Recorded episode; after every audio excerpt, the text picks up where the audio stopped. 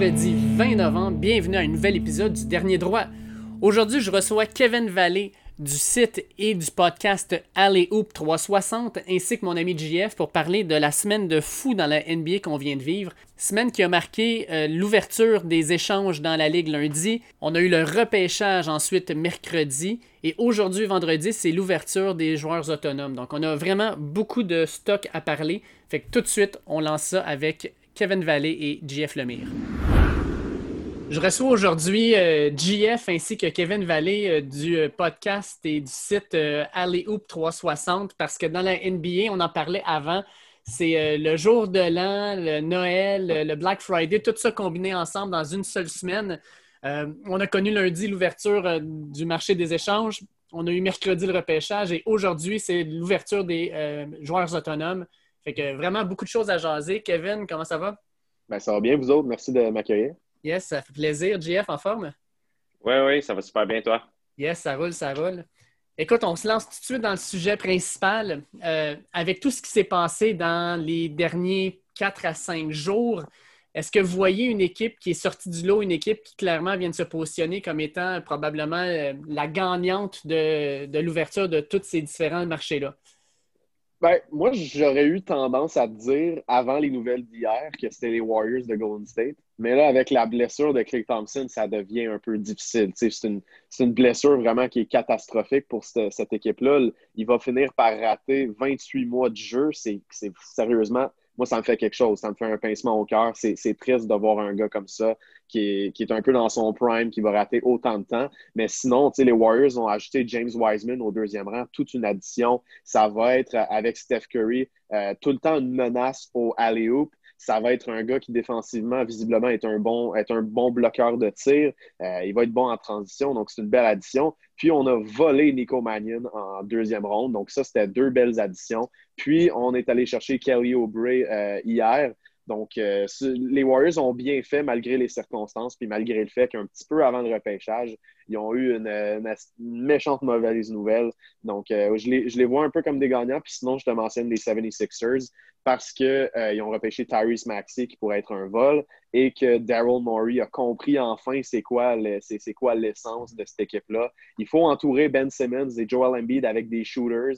Il s'est débarrassé d'Al Orford. Il est allé chercher Danny Green, Seth Curry et là, il a repêché Tyrese Maxey. C'est pas des grosses, grosses transactions, mais moi, c'est un gagnant parce que ça me montre que le nouveau DG a compris qu'est-ce qu'il faut faire avec cette équipe-là. Jeff, de ton bord? Euh, moi, de mon côté, j'ai ciblé deux équipes que j'ai particulièrement aimé euh, les mouvements qu'ils ont fait. Euh, je vais vous parler du Thunder d'Oklahoma City puis mm-hmm. des Pelicans de Nouvelle-Orléans. C'est deux équipes que les dirigeants, contrairement à des équipes comme les Pistons, les Hawks, euh, nos Wizards qu'on parle souvent, toi et moi, David, ils ont compris que de rester entre le 10e rang et le 22e rang dans la NBA, ça t'amène à rien du tout. Vrai. Ça t'amène à te faire sortir en première ronde comme le Magic depuis les neuf dernières années, je pense en quatre ou cinq matchs. Mm-hmm. Euh, ça t'amène à rester toujours dans le même euh, mi-raisin, mi-figue. Ouais, c'est ça. Toutes ces équipes-là. le Thunder puis les Pelicans sont allés agressivement. Ils ont particulièrement, moi, j'aime particulièrement les moves que les Pelicans ont fait. Là. Euh, les deux équipes vont se ramasser avec une quantité phénoménale de choix de première ronde pour les cinq prochaines années à venir. Mm-hmm. Euh, puis j'ai adoré aussi ce que les Bucks, les échanges qu'ils ont fait, les, les Bucks, excuse-moi, les, les Pelicans qui ont échangé aux Bucks euh, l'échange euh, de Drew Holiday. Ils sont allés chercher euh, cinq, ben, trois choix de première ronde, puis deux pick swap, dont deux choix de première ronde en 2025 puis 2027 mm. qui sont unprotected, donc sans protection du tout. si quelqu'un est capable de me dire ce que 2025 puis 2027 vont avoir l'air, il y a beaucoup d'argent à faire avec ça, je pense. Il n'y a personne qui est capable d'avoir plus que dans deux, trois mois ce qui va se passer dans la NBA, ça se passe tellement vite. J'aime vraiment beaucoup ce qu'ils ont fait. Euh, les Pélicans qui ont déjà un gros joueur qui vont pouvoir bâtir autour euh, et qui s'entourent avec beaucoup de chance d'aller chercher une deuxième, une troisième vedette pour pouvoir l'entourer. Oui, puis juste, juste avant de continuer, si je me souviens bien, avec euh, l'échange de Kelly Oubre qui va se compléter aujourd'hui ou demain, le Thunder a 19 choix de premier tour d'ici 2027. 19. Ça n'a aucun bon C'est- sens. Ouais, ça, ça, ça l'a- n'a ça- aucun sens. Ouais, puis ça, ça, excuse, ça, inclut le draft aussi, de là. 2020. Ouais. Ouais, ça, ça inclut celui de, sûr, de 2020. Là. Ça, c'est, ça, c'est une nuance à apporter, mais quand même, il y en a. Écoute, il y en a énormément. Puis c'est, mais c'est vrai que ces deux clubs-là ont bien fait. Moi, dans l'optique où j'avais les deux autres clubs, c'est que moi, je regarde plutôt en ce moment qui, qui se rapproche d'un championnat. Mais Ouais. si tu parles effectivement de unload des contrats pour aller ch- chercher des, doigts- des, des choix au repêchage, Sam Presti, c'est un génie. Puis il est en train de montrer à tout le monde que c'est assez facile d'aller chercher des choix de, première- de- de première ronde. Ah, puis écoute, moi, je vois juste les Pelicans, comme tu dis, avec leur euh, choix de 2025 puis 2027.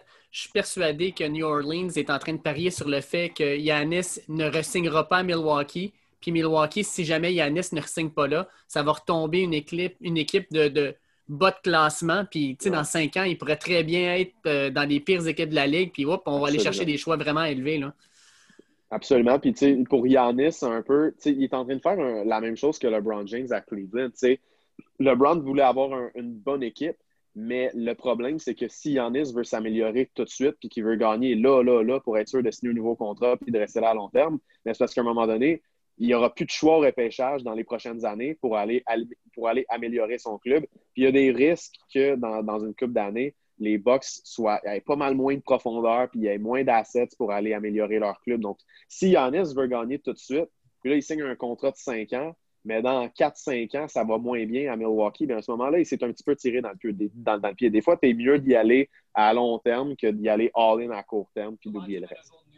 Ah, Puis puis, juste euh, pour. euh, ouais, Juste si on regarde aussi le trade là, de Drew Holiday, là. Drew Mhm. Holiday, présentement, il reste un an son contrat cette année, dans le fond, plus un player option. Si ça se passe pas comme qu'il veut, s'il regarde, puis euh, Yannis, c'est pas certain, lui, il n'est même pas obligé de revenir. Là. Il a Ouais. 30 ans, il peut-être que l'an prochain, c'est le temps de signer son dernier gros, gros, gros deal. Mhm. Euh, c'est pas dit qu'il va rester euh, un autre 3-4 ans là, à Milwaukee, vont d'accord. l'avoir pendant le long, le long terme. Je l'aime beaucoup comme joueur, Drew Holiday, mais c'est très cher payé. Là. Trois choix de première ronde plus deux euh, possibilités de swapper les choix. Puis même pour swapper les choix, là, euh, c'est en 2024 puis en 2026. Donc, c'est impossible à prédire qu'est-ce qui va se passer dans 4 puis 6 ans. Peut-être que les Pélicans, c'est très probable, ben, c'est très probable. Il y, a, il y a des bonnes chances que les Pélicans aient une meilleure euh, équipe que les, euh, que les Bucks, puis qu'ils reprennent le choix des Bucks les deux fois. Là. C'est peut-être un- une sorte d'échange à la Brooklyn qu'ils ont fait pour aller chercher euh, Kevin Arnett, Kevin Garnett, pardon, euh, puis Paul Pierce là, des, des Celtics à la fin, là, ça les a fait mal pendant jusqu'à aujourd'hui, là, quasiment. Là. Ah, ben, puis Boston, eux autres, euh, ils, sont en- ils, ont, ils ont surfé sur cette vague-là pendant Ah, plusieurs mon années. là. Dieu.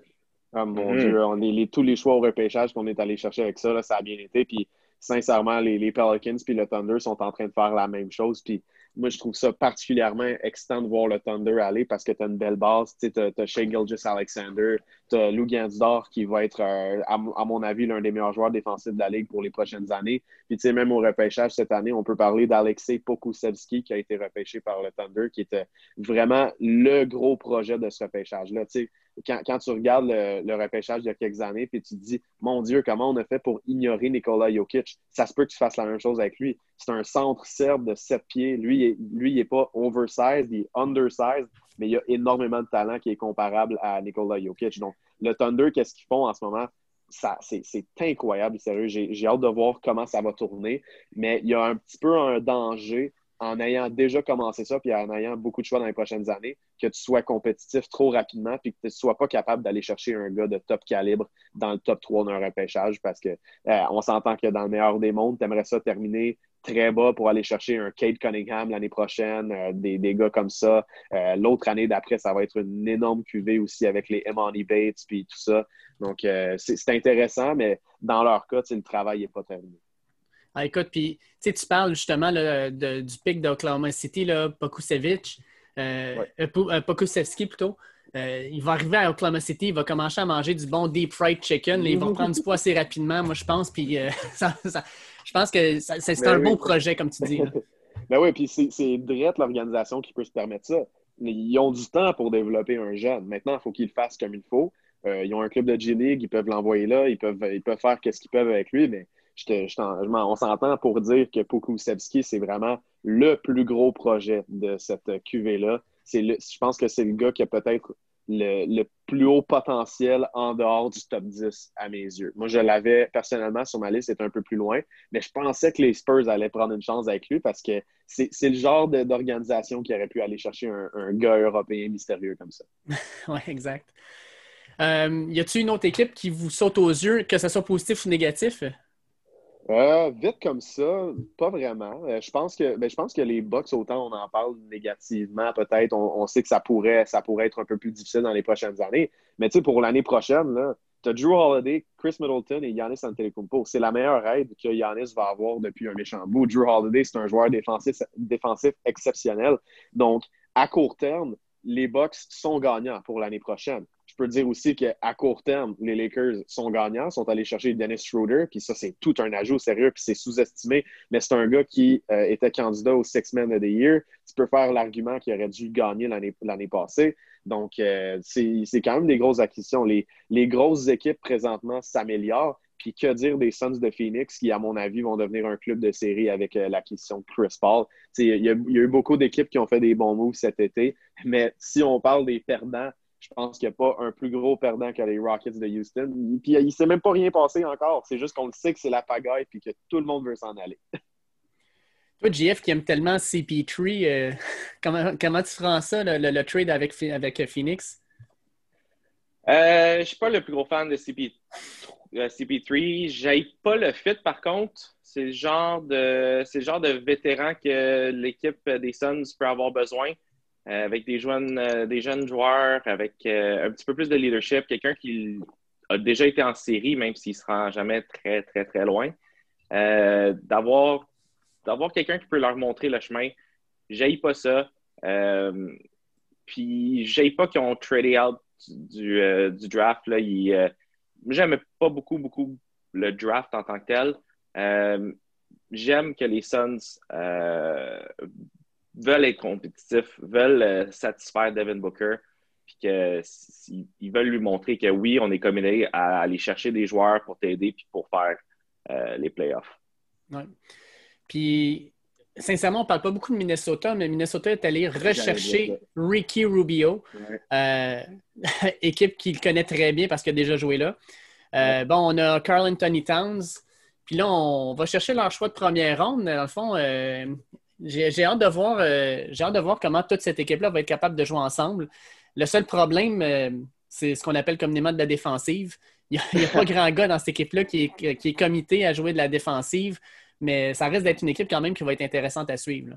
Oui, puis pour vrai, tu étais en train de dire ça, puis j'ai eu le flash, je me suis dit, hey, c'est vrai, les Timberwolves aussi, ils ont, eu une méchante belle journée avec, euh, justement, en allant chercher Anthony Edwards, en allant chercher Ricky Rubio. On a fait des, on a fait des beaux ajouts sérieux, puis euh, tu as, un gars aussi comme, euh, comme Malik Beasley qui, était sur euh, en fait, qui était dans l'alignement partant l'année passée, qui lui vraiment, personne n'en parle, mais il y a eu une méchante fin de saison avec les Timberwolves. Donc, c'est une équipe qui s'est améliorée. Euh, moi, j'aurais aimé voir cette équipe-là aller chercher un, centre comme Onyeka Okongwu si on avait pu euh, si on avait pu trouver une façon de remonter dans le top 10, quelque chose comme ça. je veux tout simplement voir un centre défensif ou un power forward défensif avec Carl Anthony Towns.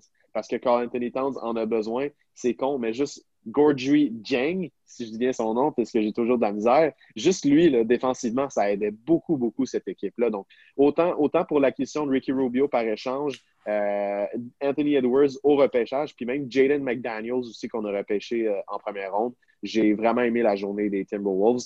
Je ne sais pas à quel point ils vont être compétitifs dès l'an prochain. Ça va dépendre de l'adaptation d'Anthony Edwards. Ça va dépendre de son jeu défensif aussi parce qu'il a tous les outils pour être bon défensivement, mais dans la NCAA, on le prenait souvent à se traîner les pieds, puis à pas être actif, puis à être dans, il est dans sa zone, puis simplement reste debout, puis ne fait rien. Il a ce qu'il a besoin pour être bon défensivement. Quand, quand tu es en fin de match, tu es en situation importante, tu le vois qu'il est bon. C'est juste que des fois, ça ne tente pas. Donc, ça, c'est un gros point d'interrogation. Mais en même temps, on ne sait pas. Dilo et euh, Colin Anthony Towns n'ont pas joué encore ensemble. Kat était blessé l'année passée. Donc, il y a beaucoup de questions, euh, peu de réponses, mais ça va être l'un des nombreux beaux dossiers à suivre cette année. Oui, tu dis pas beaucoup de questions, pas de réponses. Euh, beaucoup de questions, tu sais, euh, D'Lo puis Carl, Anthony Towns aussi, là, des, défensivement, c'est des. Tu sais pas qu'est-ce que mm-hmm. tu vas avoir de possession en possession d'eux autres. Ils, peuvent, sont super athlétiques, même ils sont longs, ils sont capables, ils ont les atouts pour jouer défensivement, un peu comme Anthony Edwards. Ça va leur prendre un coach, ça va leur prendre quelqu'un qui va leur faire comprendre que c'est défensivement que tu gagnes des matchs et que tu vas pouvoir faire des séries. Juste avec ces trois-là, là, on parle de deux choix, premier au total, puis euh, un choix de deuxième au total. En quelque part, il faut que tu aies assez de potentiel pour pouvoir faire les séries avec ça. Ça prend quelqu'un qui va coller tous ces éléments-là ensemble et qui va faire en sorte qu'ils vont vouloir jouer qu'ils vont vouloir compétitionner. Parce que sinon, c'est moi, je trouvais que c'était beaucoup de, de, statistiques vides de la part de Carl Anthony Towns ces dernières années, puis euh, pas très, pas très, euh, pas beaucoup de fondamental en défensive de sa part. je pense qu'il est sous-estimé défensivement. Il n'est pas si pire que ça, mais quand même, ça reste que c'est pas le meilleur, puis ça, tu peux pas l'enlever. Mais en même temps, euh, mon argument, c'est peut-être que des fois, on a trop tendance à aller trouver le joueur parfait. Ça n'existe pas. Carl Anthony Towns, c'est probablement le meilleur centre au niveau des tirs de trois points de l'histoire de la NBA. Donc, tu ne peux pas t'attendre non plus à ce qu'il ait tout. Mais je suis quand même d'accord avec toi. Au moins, tu peux, tu peux l'avouer, tu peux le dire. Kat, il n'est pas si bon que ça défensivement, mais il faut aller chercher quelqu'un pour l'aider. Ça, c'est ce qu'il faut faire ça prend un coach qui va coller les morceaux, comme tu as dit. Mais tu sais, dans l'Ouest, en même temps, on doit le dire, l'année prochaine, ça va être très rough. Il y a énormément de clubs qui peuvent faire les séries. À un certain point, avant que ça explose du côté de Houston, puis qu'on réalise que James Harden et Russell Westbrook vont peut-être quitter, euh, on, se disait que toutes les équipes de l'Ouest pouvaient faire les séries cette année. Donc, ça va être intéressant ensuite. Écoute, euh, je voulais, je voulais juste. Euh, dernière chose par rapport au draft. Moi, je veux parler de la famille Kardashian du basket, les Balls. Ah. Lamello qui se fait repêcher par Michael Jordan et Charlotte. Moi, je sais pas, Lamello Ball, j'ai quelque chose avec ce gars-là qui ça, ça colle pas. J'ai l'impression que, tu sais, j'écoutais Bill Simmons en, parler, puis il disait, ça a l'air d'être un stock, un, stock à la bourse que tu fais monter en, en gros, puis après ça, tu regardes les résultats, les résultats financiers, puis tu dis, attends, ça vaut pas ça, tu sais.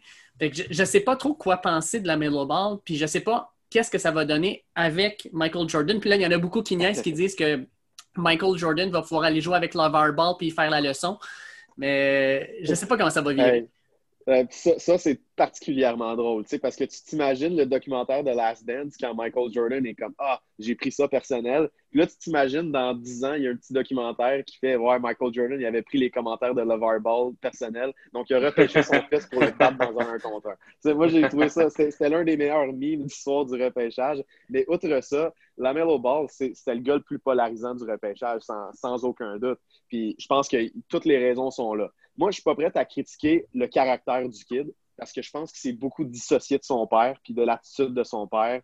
Euh, ça, je suis pas prête à associer les deux. Par contre, ce que je suis prête à dire, c'est que, par exemple, moi, l'un des exercices que j'ai fait avec les jeunes du repêchage, c'est que je regardais le, breakdown qu'il faisait sur YouTube avec Mike Schmidt d'ESPN. Donc, c'est des vidéos de entre 20 et 40 minutes où il s'assoit avec un recruteur puis il regarde jeu par jeu pour voir qu'est-ce qui se passe. Puis moi, ce qui m'énerve, c'est que Lamelo se fait présenter des, tirs qui représentent un bad, un bad shot selection. Donc, tu sais, il y a quatre, il y a quatre secondes découlées au cadran.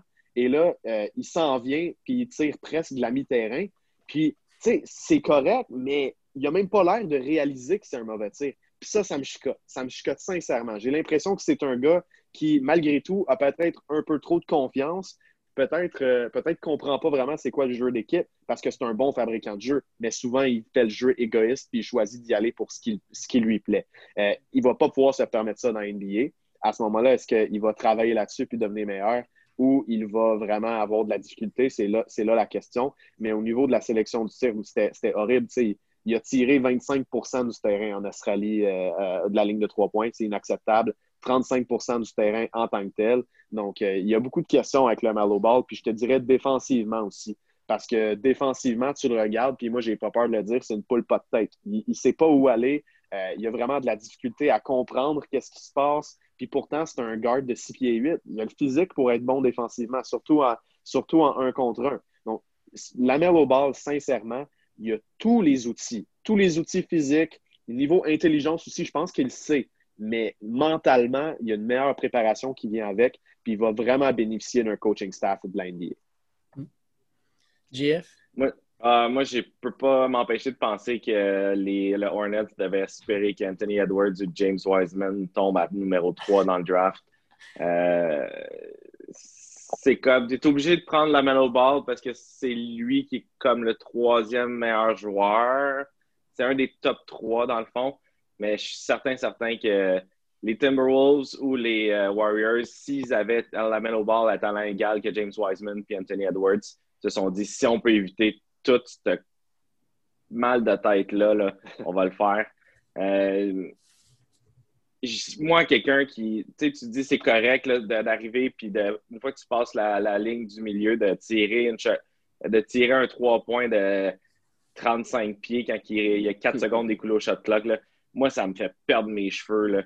ça me rend complètement fou. Là. Puis avoir quelqu'un dans ton équipe, être dans cette équipe-là, puis de voir le jeune de 18 ans qui vient d'Amérique, puis qui est à la télé-réalité, puis qui dépasse le 3 points, puis qui tire je deviens complètement crazy être un joueur professionnel en Australie. Là. Euh, J'ai pas de patience pour ces affaires-là. Moi, ça me, ça me pue au nez. Euh, je n'étais pas un fan de la Melo Ball. Je comprends qu'il est super créatif. Je comprends qu'il euh, y a un flair pour le jeu. Il y a un flair pour le spectaculaire, là, surtout je comprends pourquoi que, que les Warriors et les Timberwolves sont pas allés avec lui, maintenant. Ouais, puis je veux, je veux dire, avec Ball, moi, mon argument, ça a toujours été parce que je l'ai exclu, je l'ai exclu de mon top 3 euh, à un certain moment. À un certain moment, il était 5 6e sur ma liste. Mon argument, c'était que, à mon avis, peu importe qu'est-ce qui se passe avec le Mellow Ball, concernant, euh, avec ce qu'on a vu au niveau de, du jeu qui est un petit peu plus égoïste et tout ça, ce gars-là sera jamais un joueur de championnat. Puis j'ai pas l'impression que c'est un joueur qui va être le, non seulement le, gars numéro un sur une équipe de championnat, mais ce qui fait peur aussi avec le Ball, c'est que si tu le mets dans une position où c'est pas lui qui a le ballon entre les mains, il devient pas inutile, mais il devient pas mal moins utile que quand il a le ballon entre les mains. Donc, si tu pour avoir une grosse équipe, puis par exemple, tu veux le mettre à la position 2 ou 3 parce qu'il y, a la taille pour le faire, bien là, ça devient un peu plus difficile pour lui. Donc, c'est pour ça qu'il y, a, des questions pour Ball. Wiseman, c'est son jeu euh, défensif en pick and roll qui fait peur. Euh, puis défensif en général, je te dirais, parce que oui, il est bon pour bloquer des tirs, mais pour ce qui est du, jeu de pied, puis il se fait brûler souvent, ça, c'est Ça, c'est quelque chose qui fait peur. Anthony Edwards, c'est son caractère parce qu'en ce moment, ce gars-là a littéralement l'air d'un jeune J.R. Smith. Donc, euh, ça, c'était le, doute avec lui. Puis c'est pour ça que moi, ces gars-là étaient, évidemment, étaient au haut de ma liste, mais c'était pas eux, mon numéro un. Puis je pense que vous l'avez, je sais pas si vous l'avez vu, mais moi, mon, top 1, c'était Danny FDA. Il a glissé au numéro 9, puis ça me dérange pas. Puis euh, au contraire, ça va faire en sorte que ça va être encore plus savoureux dans une coupe d'années quand il va être euh, quand il va être l'un des meilleurs joueurs de cette QV-là. J'étais vraiment surpris qu'il ne part pas euh, numéro 4, moi, aux Bulls. il y avait beaucoup de consensus que les trois premiers joueurs allaient être pris, c'était Edwards, Wiseman puis Ball.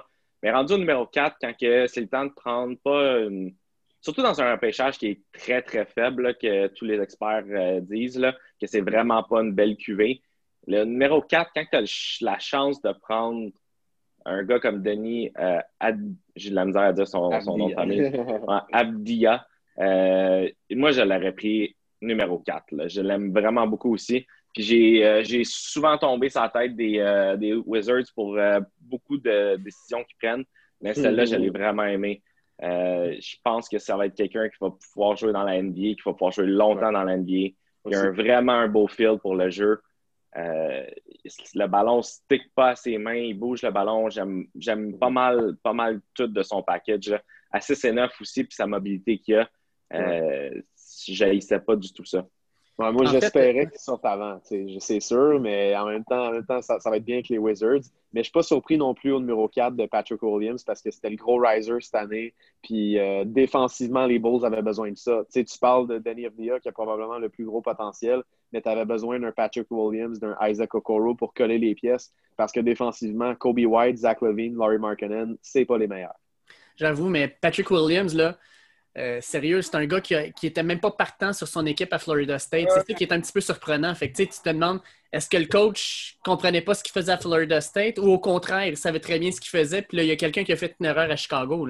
Ben, en même temps, c'est le deuxième joueur le plus jeune du repêchage. Je, je veux, si je me souviens bien, Devin Booker aussi jouait sur le banc, quelque chose comme ça. Je me souviens plus si c'est exactement lui, puis je veux pas dire de niaiserie, mais je pense pas que c'est nécessairement représentatif parce que de toute façon, le repêchage, c'est un jeu de projection. Donc, à ce moment-là, si tu compares Pat Williams, qui a 19 ans et je pense 2-3 mois, euh, à un Obi Toppin, par exemple, qui a, presque 23, ben, c'est une game différente. Puis c'est pour ça que quand tu projettes Patrick Williams, qui était déjà l'un des meilleurs défenseurs euh, dans la NCAA, et qui a un tir qui, pour moi, est pas mal plus, euh, qui, inspire plus confiance que Isaac Okoro, ben, je comprends pourquoi tu le prends au 4, surtout que tu as besoin de quelqu'un de bon défensivement. Parce que malgré tous les talents d'FDA, et malgré toute son éthique du travail, c'est pas pour ça qu'il est, reconnu. Donc, euh, c'est correct. Moi, je suis juste déçu. Euh, je suis juste déçu. Moi, le meilleur fit dans ce repêchage-là, à mon avis, niveau organisationnel, c'était Danny FDA avec les Warriors.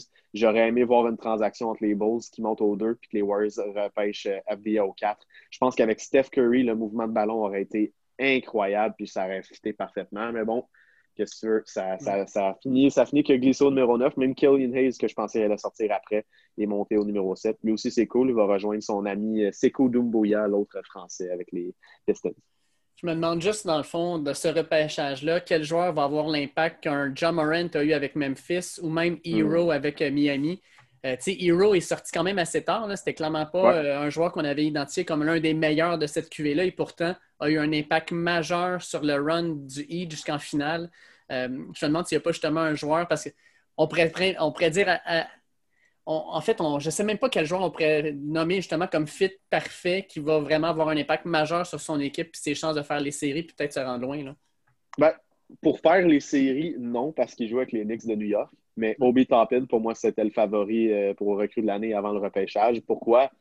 Il a 23 ans, il est 100% prêt pour la NBA, puis il va bien cadrer dès le début. C'était le meilleur dunker de la QV. Puis j'aimerais ça qu'il réalise un peu plus qu'un méchant bon tir de trois points, ce gars-là. Euh, défensivement, il y a beaucoup de lacunes, mais à court terme, je pense vraiment qu'Obi Toppin peut être un, excellent joueur. Pour ce qui est des autres, il y en a beaucoup que c'est des projets. je te dirais que Edwards, Wiseman, puis Ball, tu peux miser là-dessus. Toppin, tu peux miser là-dessus, mais les autres, sérieux, c'est un hit or miss. ça se peut qu'il soit bon cette année, ça se peut que ça prenne une coupe de, une coupe de saison, mais au final, au final, il y a eu beaucoup, beaucoup de talent, mais beaucoup de projets dans ce QB-là. Ce que j'aime euh, ce que j'aime moins, mettons, de certaines équipes qui, euh, prennent euh, des, choix un peu plus sûrs, quand c'est un repêchage que c'est hit or miss comme ça qu'on pense, nous autres, là, je ne sais pas si chaque équipe peut penser un peu comme ils veulent, mais moi, j'aime les équipes qui swing pour le home run. Si tu ne sais pas ce que tu es pour avoir, si tu n'es pas sûr que tu vas toucher la balle, swing pareil comme si tu allais la sortir du parc. Mm-hmm. Euh, j'ai aimé, mettons, euh, comme Patrick Williams, je comprends, c'est un late riser. Euh, je pense, moi personnellement, je pense qu'il y a beaucoup d'équipes qui ont vu ces tapes et qu'ils ont analysé, ils sont devenus en amour avec les tapes. C'est comme, c'est comme, tu sais, tantôt, David a fait une référence à la bourse. C'était comme le stock du moment. Tout le monde aimait. C'était le genre de Tesla. Là. Euh, tout le monde tripait là-dessus, puis ça monte, ça monte, ça monte, ça monte. Puis, euh, je comprends qu'est-ce qu'ils projettent à faire, là, mais ça te donne un indice sur comment fort est le repêchage quand le joueur qui est pris numéro 4, c'était même pas un starter dans la NCA. Mm. Euh, fait que moi, quand tu as autant d'insécurité, j'aime les équipes qui swing pour le fence. j'aime, mettons, les RJ Hampton qui s'est fait prendre 24 ce pic-là, ça a été fait par les. Euh, il a été fait par euh, les Bucks, mais je pense qu'il va être tradé là. Euh, aux Nuggets. ouais, c'est ça. Comme les Nuggets, ils ont fait encore la même chose que a deux ans, quand c'est l'an passé ou l'autre année d'avant qu'ils avaient pris Michael Porter Jr. Ça ouais, deux ans. Il avait pris 14. Ouais, c'est mm-hmm. ça. Ils prennent des, des chances sur des joueurs qui ont un talent qui ont quelque chose qui sort. Ils prennent, euh, tu sais, RJ Hampton, il y a beaucoup de questions, je suis super d'accord. Mais son athlétisme est là. C'est un joueur, son physique pour la NBA existe. Euh, fait que moi, c'est ça que je veux. Je veux une équipe qui va prendre, mettons, un skill, un talent que le joueur a, que tu es certain que c'est un talent assez fort pour la NBA. Puis le reste, les autres outils, les autres choses, on va les façonner in-house. Comme on va l'amener, on va développer ça de notre côté. Euh, il y a des joueurs, j'aime moins quand on prend des joueurs plus sûrs, qu'ils n'ont pas un plafond aussi élevé. Mais ah, le plancher, il est correct, on pense qu'il va jouer avec nous autres. J'aime moins ça, moi. Ça, j'aime mieux quand j'aime beaucoup ce que Denver prenne comme euh, stratégie, mettons. Mais dans cette optique-là, par contre, moi, je pense que le choix des Bulls, c'était un swing for fences. Je, comprends, je comprends l'analyse du, fait que c'était un sixième homme dans NCA, mais je réitère, c'est un gars qui est très jeune. Puis, tu sais, il allait avec, il jouait sur le banc avec une super bonne équipe à FSU. Tu sais, c'est pas nécessairement. Il y a des circonstances à tout, tu sais. Puis c'est pour ça que FDA avait un average de 4 points en Israël dans, en EuroLeague. Donc, tu sais, il y a tout le temps des circonstances. Puis Patrick Williams, à mes yeux, puis là, je compare pas les joueurs, mais je pense que ça peut être un genre de, un genre de Jalen Brown, mais small forward. Je pense qu'il y, y, a ce potentiel-là parce qu'il est tellement il est tellement tôt dans sa courbe de progression que tu dois y laisser le temps. Moi, au contraire, j'ai vraiment aimé. J'aurais pas eu le guts de le faire, mais c'est un choix qui a vraiment le potentiel de, devenir incroyable pour, euh, pour cette équipe-là. Donc, moi, je pense que c'est un swing for defenses. C'est l'une des équipes qui ont, qui ont, eu le guts de le faire. Euh, puis j'ai été satisfait, j'ai été content de le voir, même si ça m'a un peu surpris, puis que je voulais que mon numéro 1 sorte le plus tôt possible. je veux juste terminer ce segment-là là-dessus. Combien de temps avant que Lavar Ball demande à ce que Michael Jordan signe Liangelo? Oh mon Dieu. J'imagine qu'il va essayer de le faire. J'imagine qu'il va faire des petites sorties dans les médias, mais je pense que Michael Jordan a pas mal plus de power que LeVar Ball. Donc, euh, il l'a pas, déjà fait encore? je vais aller voir sur Twitter, bougez pas, j'en reviens. c'est surprenant, mais là, Jello, l'année passée, il était dans G-League avec le, le Thunder, l'équipe euh, OKC Blue. c'est à suivre. Mais non, c'est drôle cette histoire-là avec MJ et LeVar Ball. On, verra, mais je sais pas si vous avez vu, mais euh, quand Lamelo a été repêché au troisième rang, là, tu as le vidéo, tu as Lamelo, tu as quelqu'un à, à sa droite, puis son père à sa gauche. Et là, il reste les bras croisés et tu l'entends dire Come on, man! il voulait clairement pas qu'il aille avec Charlotte. lui, il visait à New York, les Pistons, des, clubs de même. Charlotte, ça n'avait pas l'air d'y tenter trop tôt. Là, euh, on jasait des, clubs tantôt. Euh, je veux qu'on parle un peu de la situation de Milwaukee parce que euh, ce qui s'annonçait extrêmement prometteur a pris comme un peu le champ avec la situation de Bogdanovich. Et là, je sais pas, plus je lis là-dessus, plus je regarde ça, puis plus j'ai l'impression que Milwaukee a perdu un peu la face et que en tout cas, ça va être difficile de se reprendre. je comprends qu'ils ont, quand même un bon club encore, puis ils jouent dans l'Est, qui est la, conférence la plus faible. Mais c'est le genre de tâche noire que tu ne veux pas avoir sur ton dossier quand tu as Yanis qui est en dernière année avant de signature. Moi, Bogdanovic, euh, je voulais jouer avec les Bucks. Je ne sais pas trop pourquoi ça a tombé à l'eau, mais euh, au final, euh, tu as quand même encore Dante DiVincenzo dans ton équipe. quand j'avais vu cette transaction-là, je m'étais dit OK, Bogdanovic, c'est bon, mais pourquoi tu, vas, pourquoi tu donnes DiVincenzo, qui est quand même très jeune? Parce que Bogdanovic, là, il a été repêché il n'y a pas si longtemps que ça, mais vous irez voir, je pense qu'il a 27 ans. Il y a quelque chose comme ça. Il est quand même très vieux. Donc, euh, moi, je suis content de voir au contraire DiVincenzo qui est resté avec le club, euh, avec les Bucks. Mais effectivement, tu sais, avec l'échange de Drew Holiday, il va rester moins d'argent pour remplir le banc. Puis là, on a libéré centre Sauvant. On ne sait pas ce qui se passe avec Brook Lopez. Donc, euh, dans les, les, les Bucks, il y a aussi des questions. Mais euh, je, je, pense pas que. Je veux dire, je pense que les Bucks vont avoir une super chance au titre en 2021. Puis je pense que c'est ce qui importe à Yannis. Moi, je pense que euh, ça pue le. Ça pue les Kings de Sacramento, cette affaire-là. Là. Ah, mon Dieu, oui. Hein?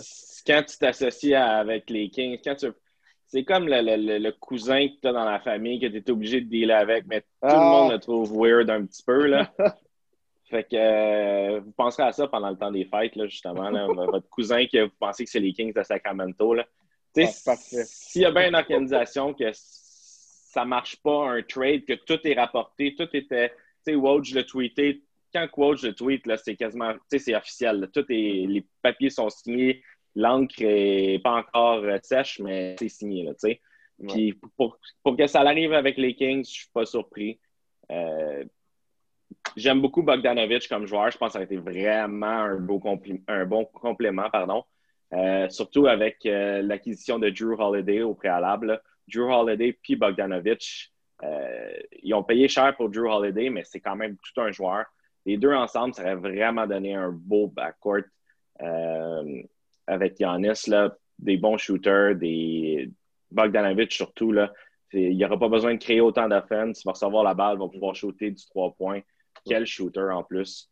Euh, fait que j'aimais beaucoup ça. Là, ça a l'air, euh, le dernier tweet que j'ai vu avant qu'on enregistre euh, de Woj, ça a l'air qu'il cherche environ 4 ans, 72 millions comme contrat, Bogdanovic. Puis ça a l'air que ça serait une possibilité. Donc, je ne sais pas la, situation du cap salarial des Bucks, mais je pense pas qu'ils peuvent se permettre autant d'argent. Mm.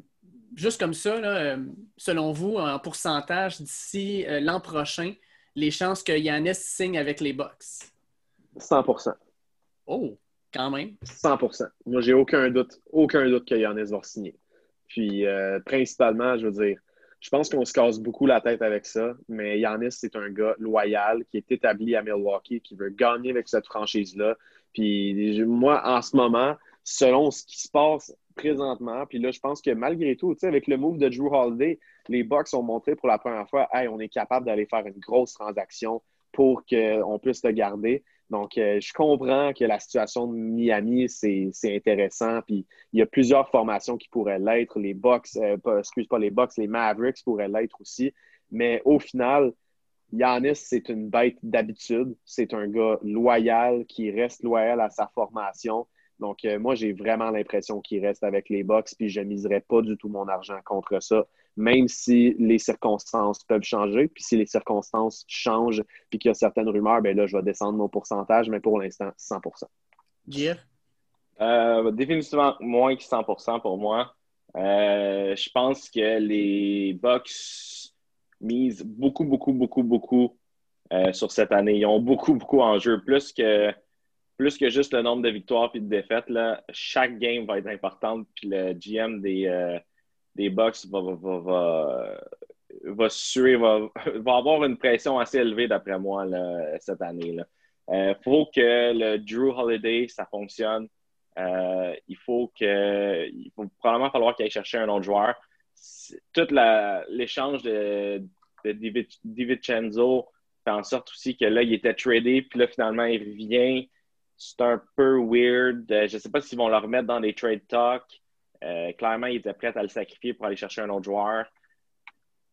C'est beaucoup de, de, changements. C'est beaucoup de. Il euh, faut falloir que ça fonctionne. Parce que je ne suis pas certain que si ça ne fonctionne pas, Yannis va vouloir rester. Puis là, ils ont pu. Ils ont changé beaucoup de choix au repêchage pour l'avoir. Si Yannis ne reste pas, est-ce que Drew Holiday va prendre son player option ou il ne signera pas puis il va aller ailleurs? Euh, c'est beaucoup, beaucoup, beaucoup de jetons qui sont sur la table pour les Bucks. Je pense que ça prendrait une catastrophe. Moi, je, vais y aller avec euh, quand même les chances sont majoritaires qu'il va rester. Je vais y aller avec deux tiers qui restent, un tiers qui part. Ça prendrait une catastrophe à mes yeux parce que je vois très mal Yanis quitter Milwaukee après une autre saison au premier rang, une autre saison d'MVP. Il faudrait vraiment une élimination en première ronde puis quelque chose comme ça, à mon avis, pour qu'il quitte. Parce que si tu es au sommet, si tu t'es rendu en, troisième ronde ou bien que tu es, allé en finale de la NBA, c'est difficile de quitter ces circonstances-là. Moi, je sais pas, j'ai un certain malaise avec ça, surtout considérant le, caractère de Yannis. Il y en a, on, est rendu, c'est rendu qu'on n'est plus habitué parce qu'il y en a plus gros, là, mais Damien Lillard, Bradley Beal, Yannis Antetokounmpo, c'est les gars qui restent, qui sont loyaux dans la ligue. Puis euh, Yannis, c'est vraiment le, embodiment de ce mouvement-là, donc je pense qu'il reste. Moi, euh, moi, je vais en bas de vous deux. Moi, j'étais à 50 ah ouais. C'est euh, pile ou face. Je comprends ce que tu dis, puis je suis d'accord avec toi. Yannis a l'air d'un gars loyal. Euh, mais deux choses là-dessus. La première chose, c'est qu'il y a eu la bulle. Puis j'ai l'impression que dans la bulle, il y a eu des tractations énormes qui se sont faites. Des joueurs qui sont allés voir Yannis qui ont dit Écoute, je comprends que tu aimes Milwaukee, je comprends que tu leur fais confiance, mais viens jouer avec nous autres. Puis il y a eu, justement ce mouvement-là. Mais l'autre chose que je vois, c'est que euh, Milwaukee n'a pas réglé le problème de Yanis en séries éliminatoires. Puis le problème de Yanis, c'est quoi? C'est pas un, un Drew Holiday qui est extrêmement fort en défensive, mais il n'est pas capable de faire le clutch shot. Il ne l'a pas montré, en tout cas, pas encore maintenant. Puis le problème actuellement, c'est ça, c'est qu'on va pousser euh, Yanis, on va se mettre deux dessus, on va lui dire écoute, passe la balle à n'importe qui, mais là à Middleton, mais là à Bledsoe, peu importe puis laisse-leur faire le shot. Nous autres, on va se concentrer sur Yanis parce qu'on sait que si on, l'enlève la game, Milwaukee n'est pas capable de gagner. Puis là, pour l'instant, ils ne sont pas allés chercher justement un clutch shooter que tu peux mettre avec lui puis que tu dois prendre en compte aussi parce que si lui le ballon, lui aussi peut te faire mal. Fait que je pense que Milwaukee a fait des bons moves, mais n'ont pas été capables de trouver encore la solution qui va leur permettre de gagner puis de se rendre jusqu'à la fin. Mais moi, je pense pas qu'ils vont gagner. Je ne crois pas à la recette des Bucks de Milwaukee, mais je pense que Yannis y croit. Puis là, à ce moment-là, ça, ça devient vraiment des impressions. Puis je te dis, je te dis que je pense à 100% qu'Yannis va rester, puis c'est ce que je pense personnellement. Si tu regardes euh, un peu dans les faits, je te dirais que ça tourne plus autour de vous autres. Peut-être moi, je vais, je te, dirais que, mettons, tu te fies aux rumeurs, tu te fies à ce qui pourrait arriver. Mettons, on imagine un monde de scénarios, puis dans tous les scénarios il pourrait avoir une catastrophe en première ronde, à ce moment-là, c'est sûr que ça grimpe, puis là, tu peux, tu peux parler d'un 50, 75% Mais euh, je ne sais pas, c'est un gut feeling personnellement. Puis euh, votre, opinion, votre opinion est aussi valable, puis vous avez des super, super bons points. À ce moment-là, c'est juste le fun de spéculer. Mais euh, pour, pour ce qui est d'une superstar dans le caractère de Yanis, je ne suis pas sûr parlons, euh, parlons justement de spéculation parce que c'est ça, ça, qui est le fun avec le basket, en fait. Plutôt que le drama et les rumeurs. Houston. On a. Euh, Houston, we have a problem. oh, solide en plus. On a, on a deux gars, James Harden et Russell Westbrook, qui ont été positionnés ensemble cette année, qui, euh, sans dire qu'ils sont passés proches, ça a été plus proche que ce que je pensais en début d'année. Je ne pensais pas que ça allait fonctionner. Puis finalement, à certains moments, ça avait de l'air à cliquer. Mhm. James Harden décide de moi, je ne veux plus jouer ici. Je vais aller jouer avec mes chums Kyrie ainsi que euh, KD. Refuse une extension de deux ans pour 103 millions de dollars de Houston. Pour un gars qui manque d'argent, euh, Fertitta à, Houston, euh, crème, il en avait assez pour en donner 50 millions à un joueur. Puis Harden refuse, ce qui vient de, mettre un bâton dans les roues de Houston. Puis Westbrook, quelques jours après, même principe, moi avec, je vais être échangé. Euh, comment ça va finir selon vous? Est-ce que, euh, est-ce que premièrement, Harden va jouer avec Brooklyn? Puis on peut même parler de s'il joue avec Brooklyn, ça va-tu fonctionner? Puis Westbrook de son bord, euh, où est-ce qu'il se retrouverait? Moi, je pense que.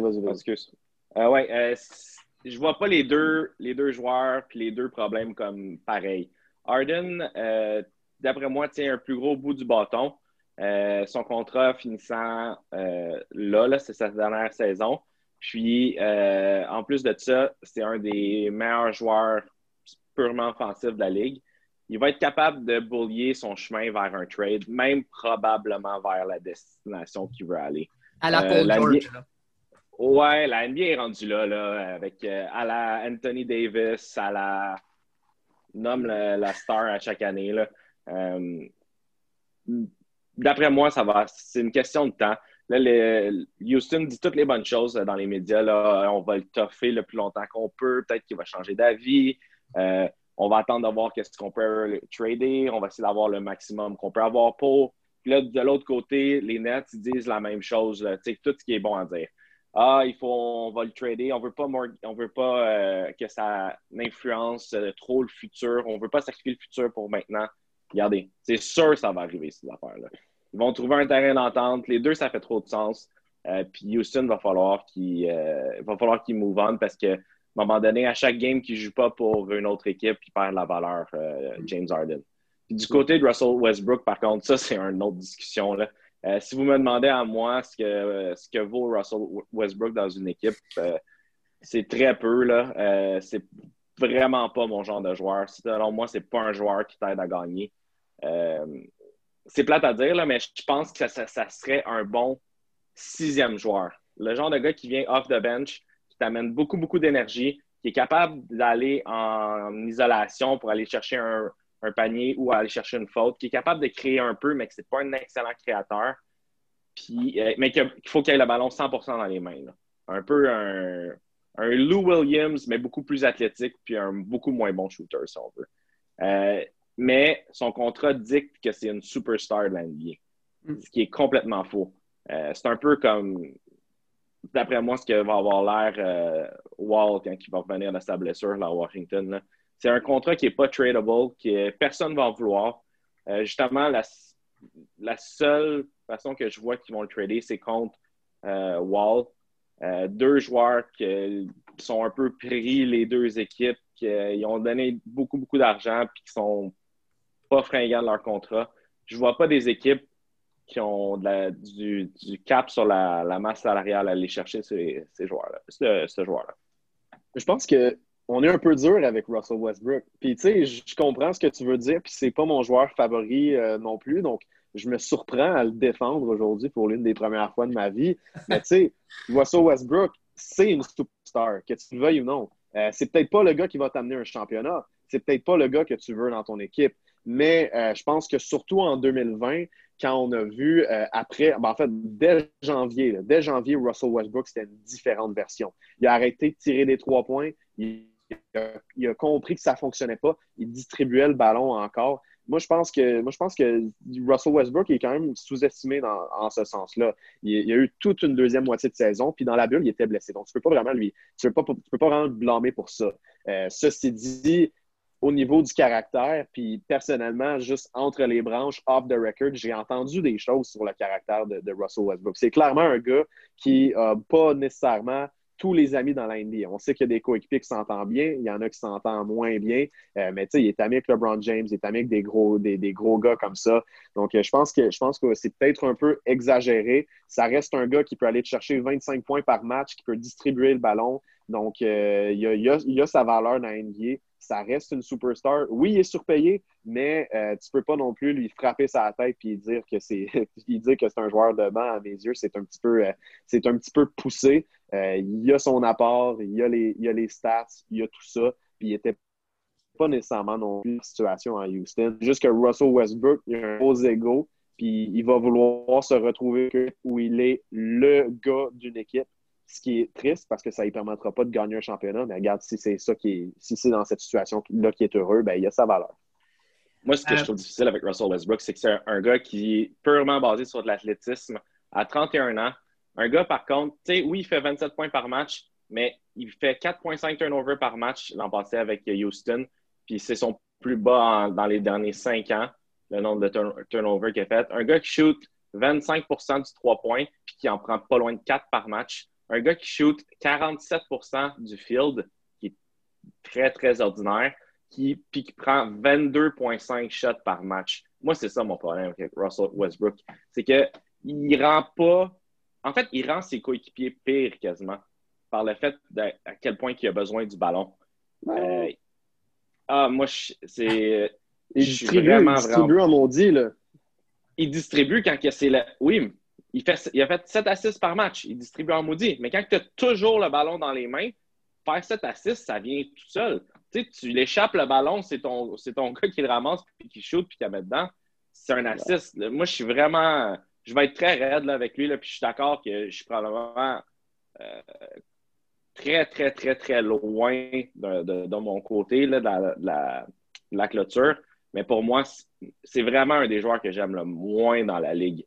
Euh, par son contrat, par comment, comment il se comporte sur le terrain, euh, avec, sa, prise de décision qui, je trouve, laisse beaucoup à désirer. Tu sais, quand, tantôt, on parlait de, de balle qui traverse le, le, trois points, puis prend une shot, puis que ça me rend fou. Mais ben, Russell Westbrook prend des décisions qui me rendent folle aussi, là. Euh, qui me rendent fou, pardon. Euh, prendre ces décisions qui laissent à désirer. Euh, c'est vraiment pas un joueur pour moi. Si j'étais GM d'une des équipes, c'est pas important combien de places que j'ai en dessous du cap salarial. Je ne donne aucun asset pour Russell Westbrook. Puis, tu sais, moi, je te l'ai dit avant d'en parler, Russell Westbrook, c'est pas non plus mon joueur favori, puis c'est pas un gars que je prendrais dans mon équipe non plus. C'est juste que c'est dur un peu, puis faut, faut, en même temps, faut respecter le talent d'un gars qui a été MVP, puis qu'il a quand même son gros apport. C'est plus, plus là où j'ai un petit, ah, je sais pas, mais non, mais pour, pour, la majorité des points que tu dis, je suis d'accord. Puis, comme je t'ai dit, je pense que c'est la première fois de ma vie que je défends Russell Westbrook, mais sincèrement, je, pense qu'il y, a beaucoup de, de reconnaissance qui doit aller envers lui. Pour ce qui est de James Harden, ben, tu sais, ça reste un candidat au MVP, mais avec les Nets de Brooklyn, il n'y a personne qui va me convaincre que ça va marcher avec James Harden, Kyrie Irving et Kevin Durant. Personne. Euh, oui, c'est un super team. Oui, c'est trois superstars. C'est surtout trois superstars qui ont besoin du ballon entre les mains. James Harden, c'est le gars, à part Giannis, qui a le, le usage rate le plus haut de la NBA. Kyrie Irving a besoin du ballon. Kevin Durant a besoin du ballon. Comment tu peux me faire à croire que tu vas être capable de distribuer les possessions entre ces trois gars-là et à des joueurs de banc et à deux joueurs partant qui, sont des gars qui ne vont pas se contenter de quatre tirs par match, où ça va prendre des, spécialistes défensifs. Mais moi, j'ai de la difficulté avec ça. ça va être une équipe qui va être belle à voir si ça se passe. Ça va être cool. Puis on va avoir des matchs où ça va être incroyable. Tu vas avoir les gars qui, font tous 30 points. Mais en termes de chimie, en termes de complicité, il faudrait vraiment que Steve Nash soit un génie pour euh, trouver un système de jeu qui marche avec eux autres. Surtout que ces trois caractères assez, assez gros. Euh, on, on, s'entend que ça serait la team de super villains de la NBA si, euh, si ça devait se concrétiser, ces, ces trois joueurs. Puis je pense qu'il y a beaucoup d'ironie là-dedans aussi. Parce que là, tu as Kevin Durant qui est parti de Golden State pour montrer qu'il pouvait leader son équipe lui-même. Et là, il voudrait se retrouver avec deux joueurs du calibre de Steph et Clay Thompson. Ensuite, tu as Kyrie Irving qui a quitté Cleveland pour avoir son équipe. Et là, il se ramasserait avec le troisième joueur d'une équipe. Puis James Harden, lui, ben, il, y a, peut-être un peu moins d'ironie. Mais bref, c'est juste, c'est une situation, euh, je sais pas, je m'attendais pas à ça du tout. Moi, j'ai hâte de voir, ça va prendre combien de temps avant que Kyrie Irving foute la merde avec une déclaration aux médias? Ah. Ben, c'est sûr, sûr qu'après un mauvais match, ça va se pointer du doigt, ces gars-là. Ouais, puis, euh, tu sais, on parlait, on parlait de Russell Westbrook, là. Je sais pas pourquoi, j'ai un feeling présentement, là. Euh. S'il se fait échanger, là, les Knicks ont fait du ménage sur leur cap salarial. Je ne sais pas pourquoi ils ont créé de la place, là, mais s'il fallait que euh, James Dolan se décide et dise euh, non, non, moi je vais aller chercher Westbrook, non pas pour le joueur, mais pour ce qu'il représente, pour la, les, chandails qui vont se vendre, pour la, uh-huh. télévision. C'est tellement un genre de move des Knicks, là, ça. Là, il me semble que je l'ai J'ai regardé cette semaine, puis il claire des salaires, il se crée de la place à ma salariale. Puis là, je me disais, puis Westbrook qui veut se faire échanger. Écoute, Westbrook à New York, c'est ah, un. C'est dans le ciel c'est un fait parfait. C'est dans, dans, dans, le fait que c'est imparfait, c'est parfait. Effectivement. The Knicks are going to be the Knicks. Puis je pense que oui, oui, il y a des rumeurs de Gordon Hayward en ce moment, puis ça se peut très bien que ça se passe. Je pense que ça risque de se produire, mais c'est sûr que s'il y a bien une équipe dans NBA qui va aller chercher Russell Westbrook, ben, je pense que c'est les Knicks de New York parce que sinon, ben, tout le monde dit qu'il y a très, très peu d'intérêt à travers la ligue. Euh, je sais pas, je vois mal une autre formation que les Knicks allaient le chercher, puis je pense que ça en dit beaucoup sur l'organisation. Écoute, JF, je te vois hacher de la tête euh, pour dire non, là. Arrête, t'aimerais ça voir Westbrook avec les Knicks, le voir Dolan. Pauvres Knicks, hein. Pauvres Knicks, ils sont pas capables de sont pas capables de get out of their own way, là. Il faut, s'il y a un plat à terre, il faut qu'ils se mettent les deux pieds dans le même plat, là ils vont le trouver, là, la façon de, de, se tirer dans le pied. Je suis d'accord. Ils sont créatifs. Il faut leur donner. Ils sont très créatifs. Oh mon Dieu, ouais, ils sont créatifs. Et on, termine, on termine ça aujourd'hui avec euh, les agents libres qui commençaient aujourd'hui. En fait, euh, il n'y a pas eu encore beaucoup de mouvements, mais euh, moi, il y a deux cas en particulier qui m'intéressent, puis un troisième à côté parce qu'il y a mon cœur qui va, qui va lâcher. Mon premier, je veux savoir, Gordon Hayward, ce que vous pensez de ça, que le gars décide de ne pas prendre son player option de 32 millions de dollars pour aller voir ce qui se passe ailleurs après deux grosses blessures. Le deuxième, Anthony Davis qui décide de ne pas signer son option, puis de dire aux Lakers, je vais aller voir ce qui se passe sur le marché des agents libres avant de signer un contrat avec vous. Est-ce que vous pensez qu'Anthony Davis revient avec les Lakers?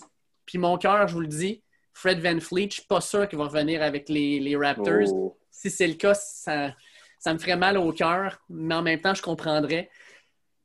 Je veux, je veux vous entendre sur ces trois-là. Bon, Gordon Hayward, à mon avis, s'en va à New York. Mais il y a des, il y a des clubs, euh, je pense, qui ont, qui ont un peu plus un, rôle d'aspirant au trophée qui pourraient aller le chercher. Euh, je pense que cracher sur un offre de, de joueur de 34 millions de dollars, il est mieux d'avoir une méchante offre parce que c'est beaucoup d'argent, ça. Mm. Donc, euh, ça, on verra dans son cas. Il y, a eu, il y, a eu, quand même plusieurs rumeurs avec d'autres clubs. C'est pas c'est pas coulé dans le béton avec les Knicks, même si c'est l'équipe qui est présentement numéro un dans le derby. Ensuite, Anthony Davis, ben là, à ce moment-là, euh, c'est pas, euh, pas un 100% comme Yanis ou c'est mon opinion personnelle. Je pense qu'au niveau prédiction, au niveau logique, 100% des chances qu'Anthony Davis retourne avec les Lakers. Euh, je pense qu'on le sait depuis le début. Puis, je veux dire, à chaque fois qu'on en parle avec quelqu'un, c'est comme non, non, regarde, Anthony Davis va signer avec les Lakers. Il fait juste, juste s'arranger pour avoir une très, très grosse, une très, très grosse entente. Donc là, il veut, il veut regarder année après année, ça va être quoi le montant, ça va être quoi les, les bonus et tout ça. Donc, AD revient avec les Lakers. Maintenant, où ça devient intéressant, effectivement, ben, c'est avec Fred Van Vliet puis les autres agents libres des, Raptors. Van Vliet, moi, je pense qu'il revient. Je pense que c'est un gars qui, qui, doit beaucoup à l'organisation des Raptors. Il n'a pas été repêché, on l'a développé. Il aime le noyau, il aime ses coéquipiers. J'ai l'impression qu'il va rester, puis que les Raptors vont tout faire pour lui donner un, bon contrat. Puis je pense pas qu'il y a d'autres. Il n'y a pas d'autres organisations aspirantes au titre qui vont être capables de donner autant d'argent que les, Raptors. À mon avis, ça ne se peut pas. Donc, euh, Van Vliet reste euh, à mes yeux. Je vais y aller dans le même sens pour Van Vliet, euh, mais je pense qu'il ne va pas prendre de, rabais pour rester avec les Raptors. Ça va coûter la totale. il l'a dit là, les dernières années, il, il, jouait en série puis se sont rendus loin les Raptors, dont y a deux ans, ils ont gagné. puis il était sous-payé pour le rôle qu'il amenait. Je pense que c'est son occasion d'aller chercher un gros contrat. ensuite, si on remonte, Gordon Hayward, je suis, j'ai aucune idée où est-ce qu'il va aller. Mais son agent, il a besoin d'avoir, il a besoin d'avoir des confirmations ou euh, d'avoir des, bons sous-entendus avec les équipes que Gordon va recevoir un gros contrat parce que moi aussi, je suis vraiment surpris qu'il laisse aller son player option. Ça veut dire que euh, ce qu'ils voient, eux autres, c'est que Gordon va signer un contrat au lieu de juste l'année prochaine à 34 millions, il va aller chercher euh, un entente de probablement 3, 4 ou 5 ans, ben pas 5 ans, 3 ou 4 ans avec une autre équipe puis qui vont aller chercher plus d'argent au total, puis qui va s'assurer de pouvoir jouer dans la même situation plus longtemps. Euh, puis la dernière chose pour euh, Anthony Davis, je ne sais pas si vous avez vu, mais il y a quelques jours, euh, LeBron James, Rich Paul, le super agent de, la compagnie d'agence de, LeBron James, et Anthony Davis, entre autres, il y a d'autres partenaires là-dedans, ils ont lancé, ils ont lancé, pardon, ils ont, ils ont parti euh, je devrais dire en français, leur euh, propre tequila mm-hmm. qui s'appelle Lobos 1707. Euh, mm-hmm. il y a beaucoup, beaucoup de célébrités. Là, George Clooney, Ryan Reynolds. Il y en a plein qui ont parti leur propre, propre marque d'alcool ces temps-ci. Puis juste d'avoir Rich Paul, Anthony Davis, puis LeBron James dans la même compagnie, je mettrais, euh, je mettrais euh, ma maison sur le fait qu'Anthony Davis va signer avec les Lakers. Ouais, moi, moi, je, si j'avais, moi, j'en ai pas de maison, je suis trop jeune encore, mais si j'avais une maison, je m'arrange pour avoir un offre. Je pars toute l'argent Anthony Davis avec les Lakers sur mes autres. Ouais. All right. Puis, euh, juste comme ça, avec Boston qui se libère 34 millions sur leur masse salariale, on va le dire, Hayward, quand même, ça, ça crée un trou dans leur alignement. Est-ce que vous voyez euh, les, euh, les, Celtics aller faire des vagues, aller chercher un gars? Mais moi, je pensais peut-être euh, Gallinari avec Oklahoma mm. City. Ça ne me surprendrait pas qu'elle le chercher, mais est-ce que vous voyez peut-être justement Boston aller chercher un gars qui va remplacer Hayward, puis espérons-le faire un meilleur job que lui parce que c'est pas qu'il a fait une mauvaise job, il a juste pas été là, blessé. Est-ce que vous voyez justement les Celtics peut-être faire un move? Oui, absolument. Euh, il est encore tôt pour voir qui, puis c'est une cuvée d'agents libres qui est assez faible, puis même chose au niveau du marché des échanges. Donc, je ne sais pas à quel point tu peux aller chercher quelqu'un, tu sais, au, point guard, tu es seté avec euh, Kemba Walker, même chose avec Jalen Brown, shooting guard, Tatum à la position 4. Donc, est-ce que tu veux mettre Tatum 3 et euh, avoir Gallinari au 4? Je ne sais pas comment tu t'organiserais. Je pense que tu as peut-être plus besoin d'un small forward, c'est ça qui c'est ça qui serait intéressant pour cette équipe-là. Mais les Celtics, c'est une formation avec un, peu une éthique du travail puis une identité particulière avec Brad Stevens. Donc, ça prend vraiment un gars qui va bien cadrer dans cette mentalité-là. Il est tôt, puis je ne sais pas si GF a des, des, joueurs légitimes sur sa liste, mais moi, personnellement, j'ai pas encore eu le temps de, regarder qui on pourrait aller chercher du côté des, Celtics. ça s'est passé assez rapidement, puis mm-hmm. euh, je sais pas. Je pense pas que. En fait, je parlais certains qui ne voudront pas prendre euh, d'argent à plus long terme, euh, le fait d'avoir Gordon Hayward qui se libère sur la masse salariale, ça les aide. Euh, mais par contre, il y a Jalen Brown que son nouveau contrat vient de, commencer, qui est maintenant 22, presque 23 millions de dollars. Puis l'an prochain, ils ont Jason Tatum aussi à signer. Mm. Euh, présentement, qui est un petit peu moins que 10 millions de dollars, mais ça va être beaucoup plus. il va probablement avoir le max qu'est-ce qu'il a le droit d'avoir comme un, deuxième contrat. Je ne sais pas euh, s'il y a des joueurs qui peuvent les aider. Euh, ils ne sont pas du genre à signer des, joueurs qui sont là pour juste une année, les Celtics. Ils essaient d'amener des joueurs qui vont venir pour euh, le long term, qu'ils vont développer leur équipe avec. Je n'ai pas de nom qui me vient en tête pour l'instant, mais je pense qu'ils doivent être très contents du 34 millions qui se libèrent sur leur cap. En fait, le, 30 millions, là, parce que moi, je sais que le podcast qu'on fait là, on parle des agents libres de cette année.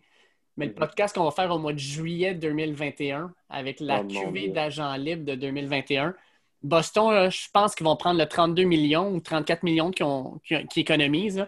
Ils vont le mettre en banque à un taux d'intérêt de 2-3% Puis, écoute, j'ai regardé la liste de 2021. Là, ben, théoriquement, là, on a Yanis, on a Lebron, on a Kawhi, euh, Paul George, Rudy Gobert, Oladipo, euh, Drew Holiday va peut-être revenir. Euh, ça n'a aucun bon sens la quantité de joueurs d'impact, des joueurs là, de, de temps de la renommée qui vont être mhm. disponibles. C'est de l'argent que tu as de côté, puis tu peux garder justement sur ta masse pour te dire, ben, crime, quand l'an prochain, on va pouvoir faire une offre, on va avoir une offre solide puis costaud. ça ne battra pas 2019, mais quand même.